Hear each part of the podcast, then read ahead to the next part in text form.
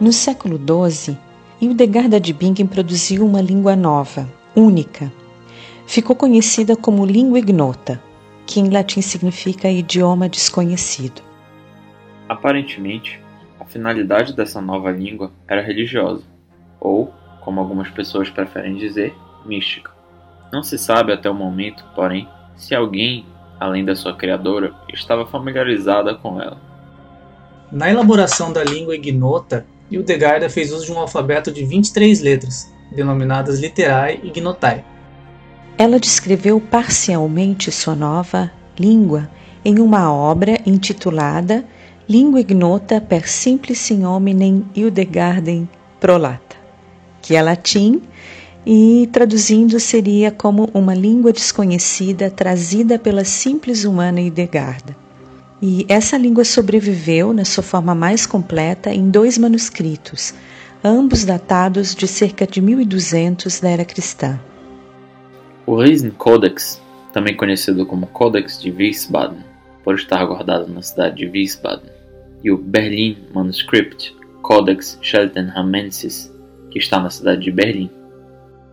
A língua de Hildegard é um dos idiomas mais antigos que se tem notícias com essa característica, ou seja, um idioma deliberadamente construído por uma única pessoa. Trata-se de um glossário de 1011 palavras, com seu equivalente em latim, às vezes em alemão. Gramaticalmente, parece ser uma relexificação parcial do latim, ou seja, uma nova língua formada a partir e em substituição de uma gramática existente. Também existem elementos da língua alemã, particularmente o uso da letra Z. Ela renomeia, dá novos nomes a objetos cotidianos como roupas, peças de vestuário, utensílios de cozinha, material de construção, temperos, ervas e árvores, alimentos, entre outras coisas. Mas também há elementos litúrgicos, profissões e cargos eclesiásticos e militares, relações de parentesco, etc. O glossário parece seguir uma ordem hierárquica inicial os primeiros termos são, justamente, Deus e anjos, seguidos por termos para seres humanos e termos para relacionamentos familiares.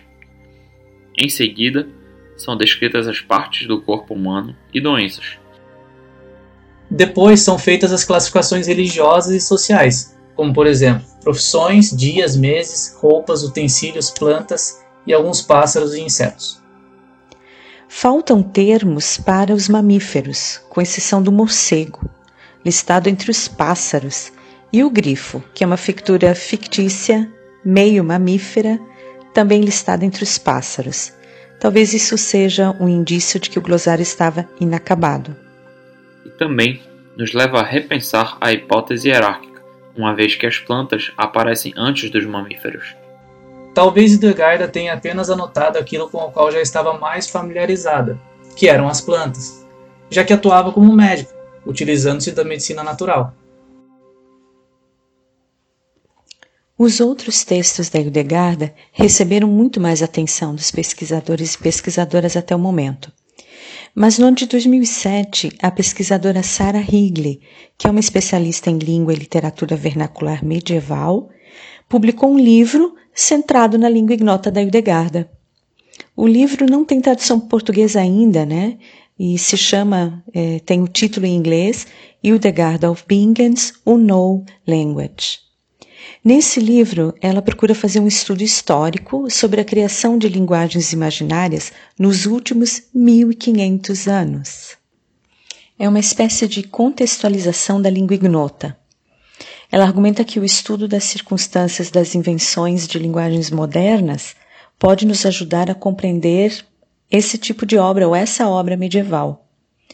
O livro contém uma análise histórica dos múltiplos interesses da Hildegarda, o nascimento da língua ignota, uma descrição sobre sua fonologia e estrutura, dá também uma visão geral da história posterior das línguas inventadas é, na verdade, essa é, essa é, é, o foco central, esse é o foco central do livro, né? Ela está pensando a produção de línguas é, no geral e usa o material da Hildegarda como base.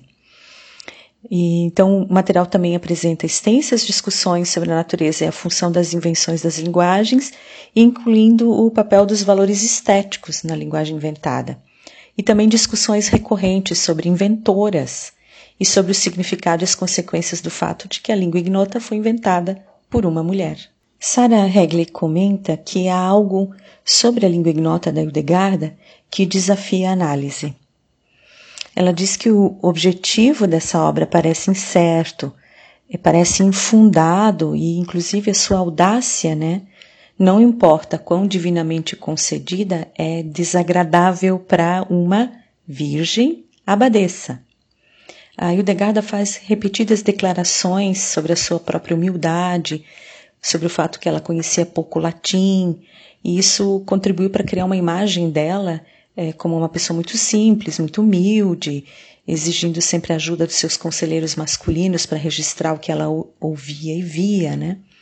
Uma possibilidade que não pode ser ignorada, mas que mascara, pode mascarar também uma ambição, uma certa paixão, um temperamento e a produção literária dela.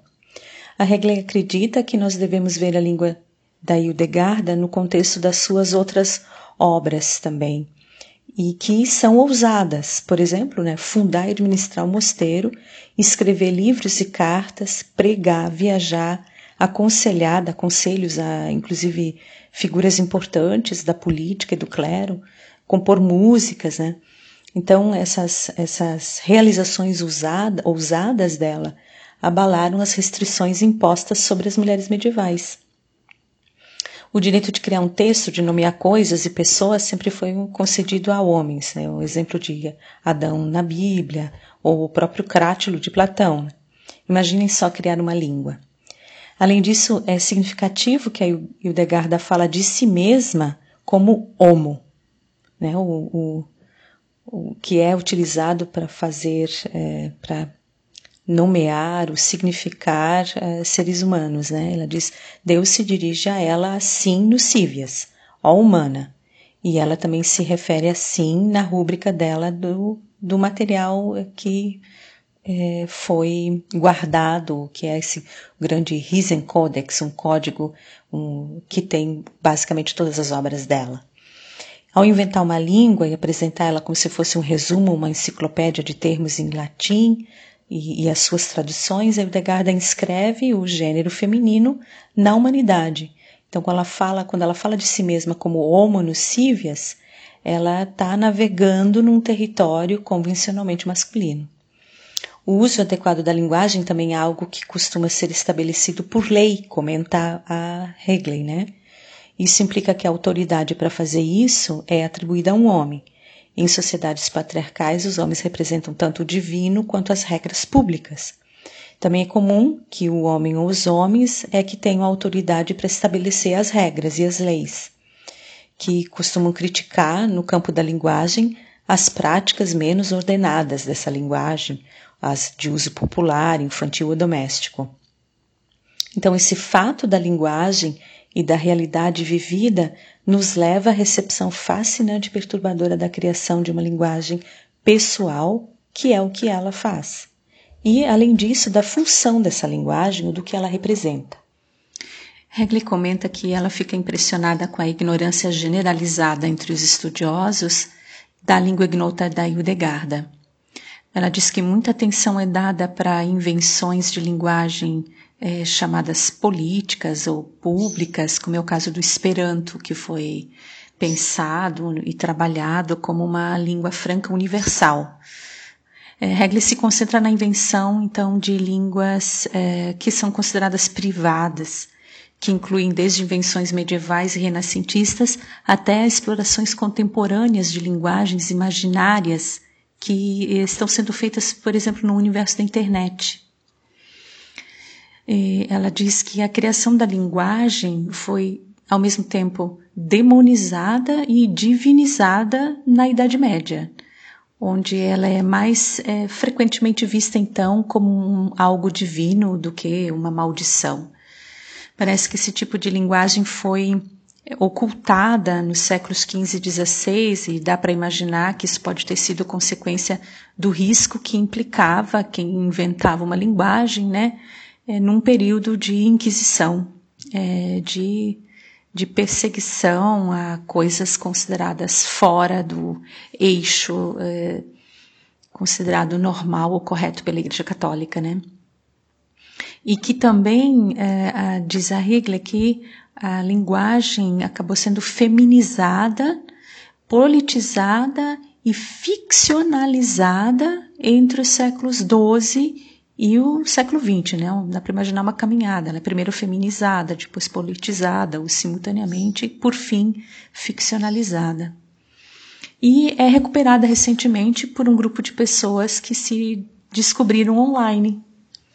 Essas pessoas têm sido ignoradas também por pesquisadores, estão produzindo linguagens que a regra chama de artísticas. E ela aproxima essas linguagens do material de Eudegarda, de alguma maneira, exibindo exuberantemente gramáticas e glossários na internet, como a Hildegarda mostrava isso na sua taxonomia é, que temos hoje num manuscrito.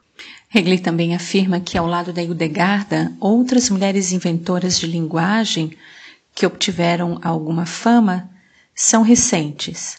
E eu me pergunto sobre se as mulheres produziram linguagens comumente privadas e secretas, né, ou privadas, mesmo que tenhamos de levar em conta o fator escolaridade. Uma língua pode ser inventada sem escrita, basta ter memória, não é? E eu pensei é, na língua lárfia, criada no estado de Santa Catarina por um grupo de meninos há muitos anos atrás, na cidade de Erval do Oeste, e que virou um pequeno documentário. Essa língua é criada por uma função de comunicação um pouco secreta entre o grupo, né, só entre os meninos, é, mas também por brincadeira, por prazer, né, aponta para essa esse lado da criação de uma língua. A Hegel cita as inventoras modernas ou contemporâneas de línguas, cita, cita, algumas, né? Ela cita a suíça Helene Smith, que era uma médium que teria recebido uma linguagem de Marte, marciana. E a inglesa Mary Baker, que ficou famosa, foi uma moradora de rua que ficou famosa se fazendo passar por uma princesa, é, que é, o nome dela seria Carabu, de uma ilha do Oceano Índico e que falava então uma língua estranha que ela inventou e que não tinha registro escrito, por exemplo. É, essas duas autoras, a Helene Smith e a Mary Baker, são ambas do século XIX, mas ela também cita duas do século XX, Úrsula Kroeber Legan, Leguin e a Suzette Haden Eugene. Essa, elas fizeram experimentos linguísticos e, linguísticos e ficcionais no século XX, além de. Né, a, Hegel também cita, então, além desses idiomas notáveis exibidos online por mulheres atualmente.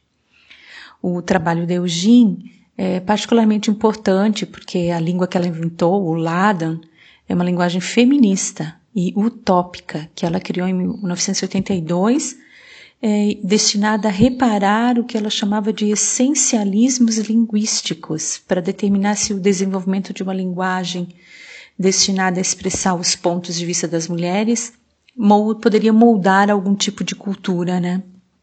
Ela criou então essa linguagem para uma série de ficção científica que ela chamou de native tongue ou língua nativa, e a língua é, essa língua possui uma gramática e um dicionário que ela publicou em 85.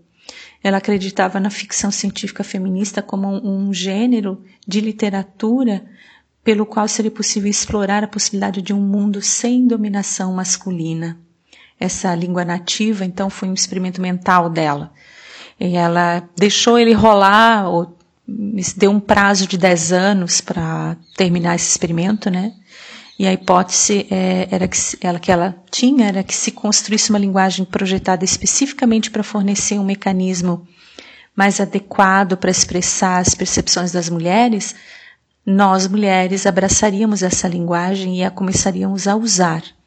Ou abraçaríamos essa ideia, não justamente a linguagem dela, mas a ideia de uma linguagem própria para mulheres, e construiríamos alguma outra linguagem feminina. Só que depois de 10 anos, é, nenhuma dessas duas coisas aconteceu. O Laden recebeu muito pouca atenção. É, como ela diz, nem mesmo uma vez uma revista feminina a chamou, perguntou sobre esse idioma ou escreveu sobre ele. E em compensação, outras duas línguas muito famosas, construídas por homens, por exemplo, que foi a língua Klingon, falada pelos fictícios Klingons no universo de Star Trek, é uma língua muito masculina, é um contexto de guerra, inclusive, e ela teve um tremendo impacto na cultura popular. Possui um instituto, gramáticas, cassetes, né, cassetes disponíveis no mercado. Então a hipótese da Eugene acabou se mostrando inválida e ela concluiu que uh, a, a maneira ou a língua disponível para nós mulheres, tanto no inglês, no francês, no alemão e no espanhol, que são as línguas que ela publicou esse material de que nós mulheres que vivenciamos essas línguas não as achamos inadequadas para comunicação. Essa língua nativa é, da escritora de ficção científica Suzette Eugene é, faz parte de uma trilogia que o primeiro título, inclusive, tem esse nome e é um romance feminista de ficção científica que se passa numa realidade distópica onde uh, uma, na emenda constitucional 19 do, do, dos Estados Unidos foi revogada e essa emenda é a que concede direitos civis às mulheres. Então, nesse contexto, um, um grupo de mulheres, que é em parte um grupo de, mundial de linguistas, que facilita a comunicação humana com raças alienígenas, cria um novo idioma para as mulheres como um ato de resistência é, diante dessa nova realidade. E então ela cria essa língua nesse contexto. A Hegel vê o trabalho da Eugene como a invenção moderna mais proeminente cujo alvo foram mulheres, né?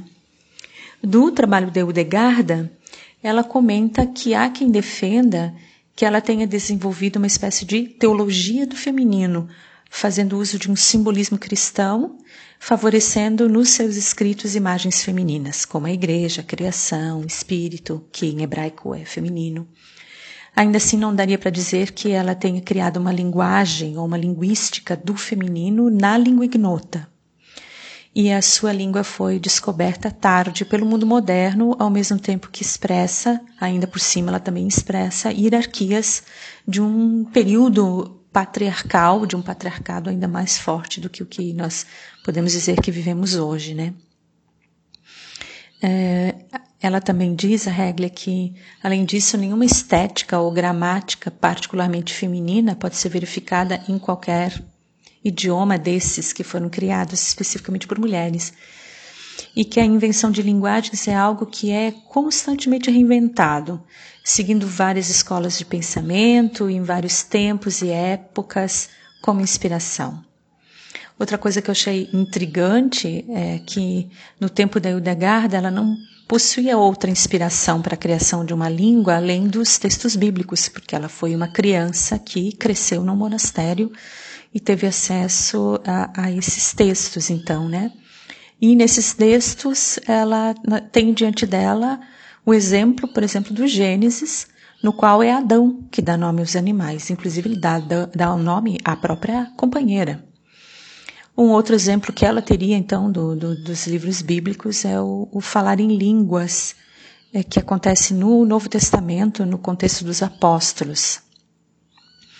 A Hildegada, então, corria o risco de ser considerada demoníaca ou possessa pelo diabo e não pelo divino, nesse ato criador. E isso não, não ocorreu. Ela, ela consegue colocar essa língua nova dela num contexto quando ela já está, já goza de uma certa eh, reputação dentro da estrutura da igreja para que vejam isso de não vejam isso de uma maneira tão tão negativa, né? Então, ao estudar o Degarda e o seu trabalho, a Hegel comenta que nós estamos diante de um texto que antecede Tolkien em 800 anos. J.R. Tolkien é, ficou muito famoso com a obra dele, O Senhor dos Anéis, e parece que ele produziu mais do que uma língua pensando nesse mundo que foi, ficou conhecido como Terra-média. É, eu me lembro nesse momento apenas da língua élfica, mas parece que ele é, se dedicou a produzir mais línguas do que só esta, né? Então ele é muito conhecido, muito badalado, né? E o Degarda fez algo parecido, ou, produziu uma língua, né, muitos séculos antes do que ele. É, e o Degarda representa, então, para Hegel, a possibilidade de estudar um projeto que é único em meio a uma longa tradição de linguagem que é racional e especialmente é, é para ela, ela acredita que é uh, uma questão de produção de linguagem por prazer, é, que é o prazer da linguagem, da produção de uma linguagem pessoal. A língua ignota de Eudegarda pode representar o prazer de uma mulher, o né, prazer de alguém, nesse caso de uma mulher, diante de um imaginário de criação e renovação, assim como representa também o seu interesse vívido por belos sons e música e mostra o seu envolvimento em um esforço intelectual e criativo exclusivamente humano, um tipo de, né, de envolvimento humano que vem durante os séculos. Hegel cita a palavra viriditas, que é usada pelo Degarda, como uma espécie de poder verde da criação de Deus e, que, e com qual ela descreve não só o mundo natural, mas tudo que é espiritualmente criativo e cheio da seiva, cheio de seiva. Então ela produz uma palavra muito vívida, verde, criadora. A Hegel refere-se a Hildegarda como uma glossopoetisa, uma criadora de linguagem é, glossopoist.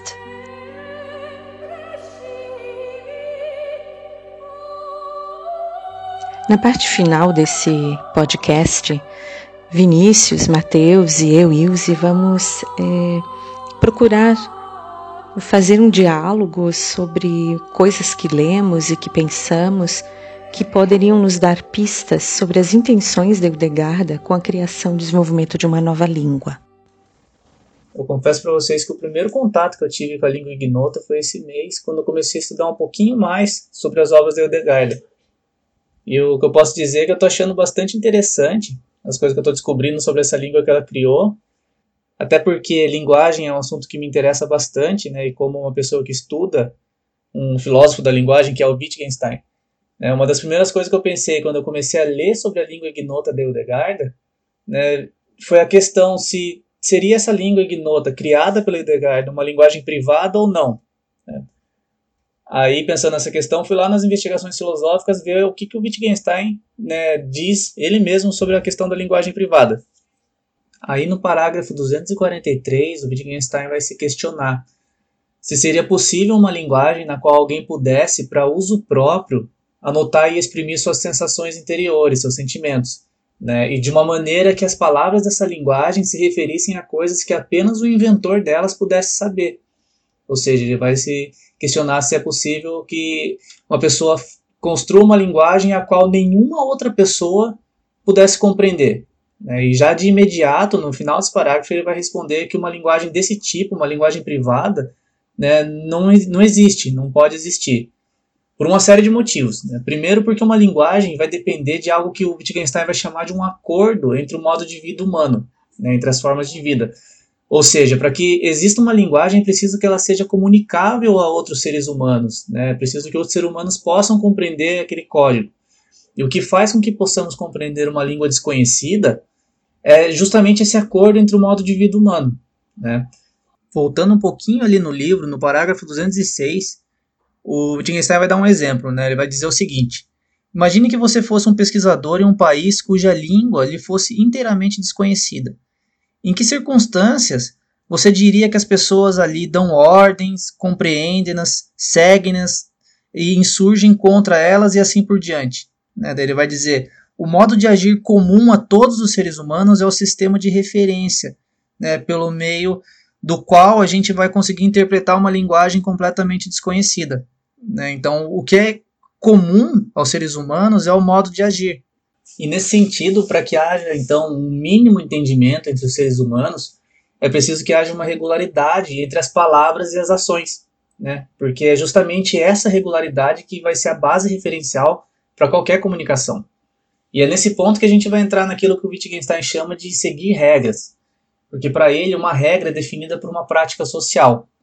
E para que a gente possa expressar qualquer forma de comunicação, seja dar uma ordem, nomear um objeto, qualquer coisa, é preciso que a gente siga um conjunto mínimo de regras que irão funcionar como um padrão de correção.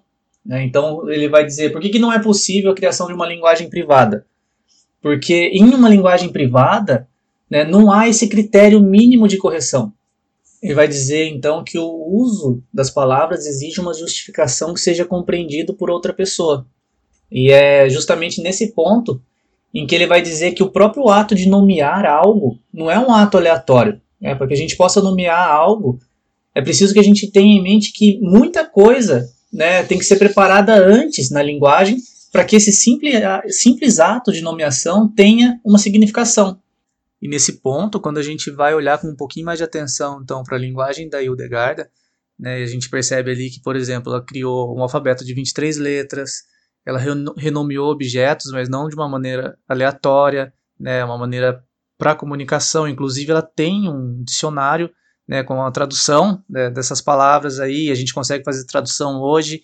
Né, esses critérios por si só já demonstram para a gente que a linguagem da Hildegard, a língua ignota, não se trata, portanto, de uma linguagem privada, né, no sentido que o Wittgenstein denomina que, o que seja uma linguagem privada. É, então, talvez, nesse ponto, seria mais interessante a gente entrar em uma outra discussão, né, que é aquela, por exemplo, proposta pelo Jorge Ferzoco, né, que é a gente tentar descobrir né, se a língua ignota de Hildegarda pode ser caracterizada como uma linguagem integralmente desenvolvida ou não. Né? E aí, nesse ponto, eu acredito que o Mateus possa dar uma ajuda para a gente compreender melhor o que, que ele que, quis dizer com isso. Bom, acho que é, no meu caso, assim como no caso do Vinícius, é, como estudante e pesquisador em filosofia da linguagem, a invenção da, é, da língua ignota pela, pela Hildegarda também traz algumas implicações filosóficas interessantes. Bom, é, como o próprio Vinícius já adianta, a questão de saber se a língua ignota da Hildegarda é uma linguagem, digamos assim, entre aspas, integralmente desenvolvida, é um tema, é, é uma questão problematizada e debatida por alguns autores.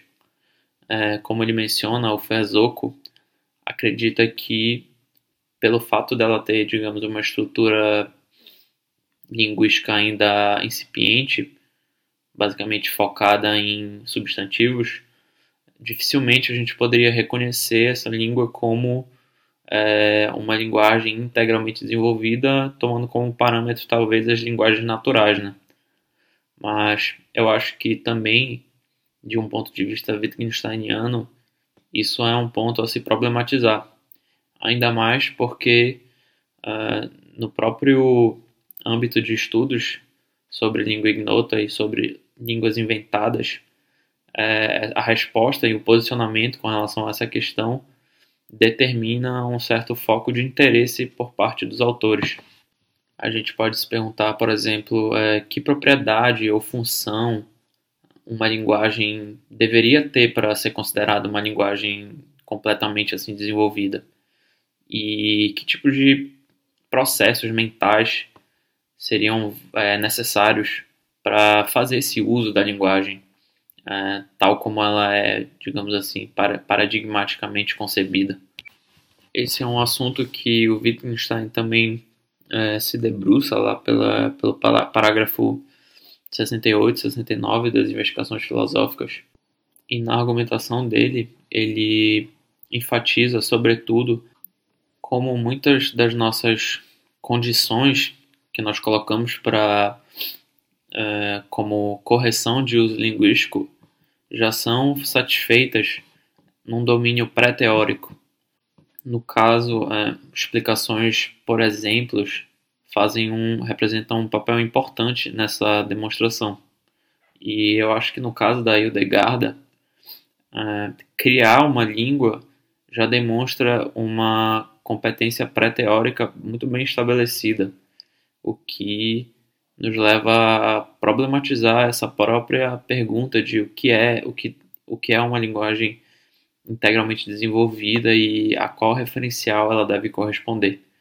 Até porque, como mostrou Vinícius, já que essa linguagem não pode ser uma linguagem privada, ela já pressupõe várias competências que estão inseridas no domínio, digamos assim, de uma linguagem pública.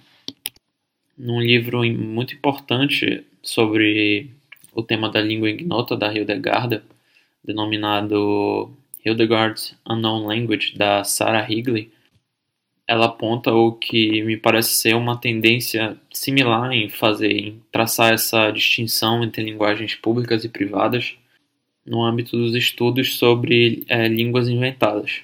Segundo ela, alguns autores parecem manter um interesse um pouco mais focado em linguagens que eles consideram ser de caráter público, linguagens inventadas, como no caso do Esperanto, pelo fato de que para eles, digamos assim, o propósito essencial da linguagem é a comunicação. Bom, eu particularmente acho que de uma maneira bastante próxima ao argumento que a gente esboçou aqui até agora, a Higley assume uma posição na investigação dela um pouco mais frutífera, tentando analisar as línguas inventadas a partir não de uma competência teórica que esteja ou não esteja presente dentro de uma linguagem, mas como ela fala, é, a partir dos objetivos e propósitos que estão em jogo quando a inventora ou o inventor da língua se debruçam sobre o seu próprio projeto. No caso da Hildegarda, é, isso também já foi muito debatido, pelo que eu pude perceber é, com as leituras, é, de vários pontos de vista, já que basicamente está assentado já que essa linguagem ela não tem o objetivo de substituir outras linguagens vernaculares da época, por exemplo, o latim ou o dialeto alemão que se falava. Uma primeira suposição que me veio à mente ao refletir sobre os motivos da Hildegarda em inventar a língua ignota foi também num espírito wittgensteiniano foi o pensamento de que talvez diferentes assuntos ou matérias necessitem de diferentes modos de expressão para serem abordados. E talvez no caso a Hildegarda tenha achado a língua vernacular da época é, insuficiente para tratar de aspectos místicos da realidade tal como ela observava e tal como ela experienciava. De todo modo, essa explicação também é um pouco problemática no âmbito dos estudos da Hildegarda. É, ela fala em acomodar algumas, alguns elementos da língua ignota, mas o áudio seguinte da Ilse vai abordar esse assunto de uma maneira um pouco mais aprofundada e tentar dialogar com essas possíveis explicações. Há muita discussão sobre o que leva o que levou a Hildegarda a produzir esta língua. Não temos é, como saber se ela não escreveu isso, não deixou isso registrado. É, ainda assim, eu vou arriscar uma interpretação é, própria das coisas que eu li sobre ela e do que penso a respeito. Uma das suspeitas é que é, Hildegarda estava criando uma linguagem que seria utilizada no monastério por ela e pelas outras mulheres que ali viviam.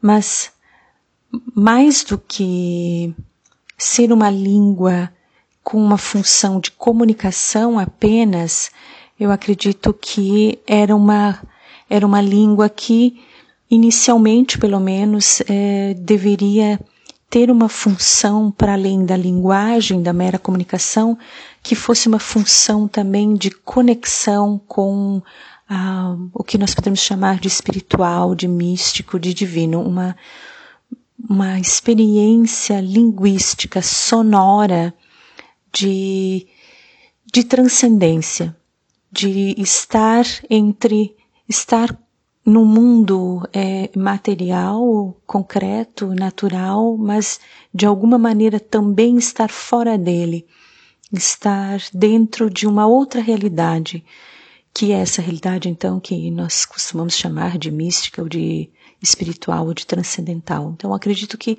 era um experimento, era uma, uma ele seria vivenciado por elas, se o tempo inteiro, se apenas em momentos específicos, como uma língua divina nesse sentido, como uma língua, como um, uma, um experimento de transcendência.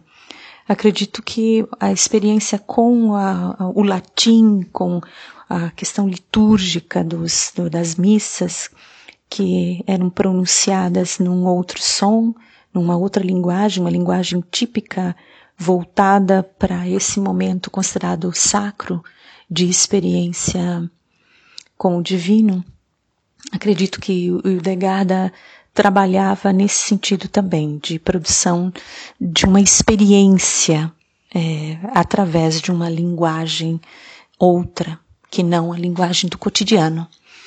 Mas eu também desconfio que num segundo momento, se inicialmente a linguagem tinha essa, essa intenção, eu tenho a impressão de que ela passou para um segundo momento, porque ah, quando ela quando ela se envolve na, na, em ampliar essa língua, em passar a reproduzir dentro dela, ou, ou criar mais vocábulos, vocábulos para inúmeras coisas, incluindo plantas, incluindo insetos, incluindo armamento, os tipos de terra que existiam em um feudo, os utensílios de cozinha, os detalhes das roupas. Ela começa a criar todo um vocabulário. É por isso que eu desconfio que, num, que há um segundo momento, que há esse primeiro momento com essa intenção de de produção é, transcendental ou de conexão através de uma outra língua, uma língua intermediária não comum, não vulgar, não cotidiana, com o mundo considerado sobrenatural e divino, quando ela passa a produzir isso num segundo momento, ou se dedica a ampliar, a produzir, a registrar, a criar é, novos nomes para todas as coisas, mesmo que ela esteja ainda criando, pensando em criar todo um universo dessa linguagem com essa característica intermediária entre o terreno e o celeste, é, consigo me imaginar que neste momento, que passa a ser um momento de trabalho, de concentração, é, que seja também um momento prazeroso, um momento de criatividade e que a língua vai se estendendo, vai adquirindo mais vocábulos com o tempo, é, por conta dessa experiência que a Regley toca quando ela busca compreender uh, uh, o que significa produzir uma nova língua contemporaneamente, né? Produzir uma língua ficcional por outras pessoas, ou mesmo grupo de pessoas que se reúnem online para fazer isso, para criar. É um momento criativo, humano, de prazer. Então, eu acho que uma coisa não exclui a outra, que o Degarda experimentou inicialmente o, o, desejo e tinha a intenção de produzir uma linguagem intermediária entre o terrestre e o divino, mas que o empreendimento a colocou num, momento, num segundo momento, que seria então de produção de uma língua de uma maneira é, focada, racionalmente focada e com uma, como uma experiência também de prazer, que talvez ela mesma pode não ter nomeado desta maneira, não ter observado a si mesma nesse sentido, né? Mas que é uma experiência é, bastante rica e interessante, a qual ela se dedicou. E penso também uh, nessa primeira parte do, do experimento prazeroso, mas ao mesmo tempo de criativo e de conexão com outro tipo de realidade, as obras musicais dela também fazem para mim essa relação de que ela tem na música, nos sons, na, da, a música e a linguagem, talvez ocupando o mesmo lugar, esse lugar de, de abstrair-se, de transcender-se para dentro de uma realidade de experimento, de experiência, então, que para ela vai ser mística, né? E que para muitos de nós que é, temos uma experiência com o belo no ouvir música, na nossa relação com a música, podemos imaginar alguma coisa do que seria essa experiência com a audição, com, a, com o som que o Degarda pratica ou, ou, valoriza, né? E que está na música e que eu poderia imaginar e ver também na língua ignota como um experimento é, de transcendência.